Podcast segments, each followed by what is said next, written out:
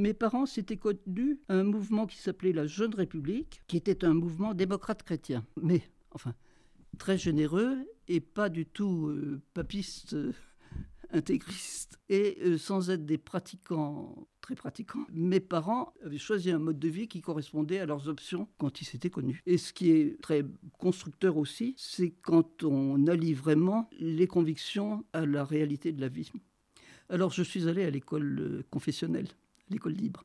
C'était une école unique, vous savez, c'est-à-dire plusieurs âges qui étaient euh, réunis dans la même classe. Et je trouve que les classes uniques sont absolument épatantes, car ça permet de réviser quand les plus jeunes euh, travaillent, et puis d'accéder à des connaissances nouvelles. Et après, ça devient que des répétitions. C'était excellent, puisque quand je suis arrivé après au lycée, ça marchait bien.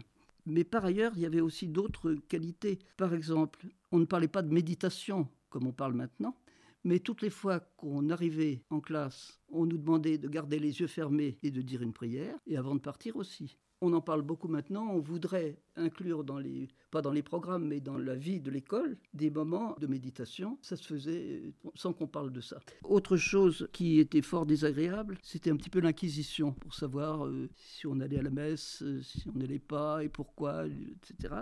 Mon père n'allait pas forcément à la messe tous les dimanches. Euh, ma mère nous avait expliqué que, étant donné le, travail qu'il faisait de générosité pendant toute la semaine, pouvait quand même se reposer le dimanche. Mais comme moi j'avais l'obligation, quand on sortait un petit peu de notre village, on essayait d'avoir une messe dans un village traversé. Et je ne sais pas comment les institutrices le savaient, mais quelques jours après, j'entendais oh, Il ne s'agit pas d'avoir un petit bout de messe. Il faut la messe tout entière. enfin, tout ça n'était pas, pas bien grave.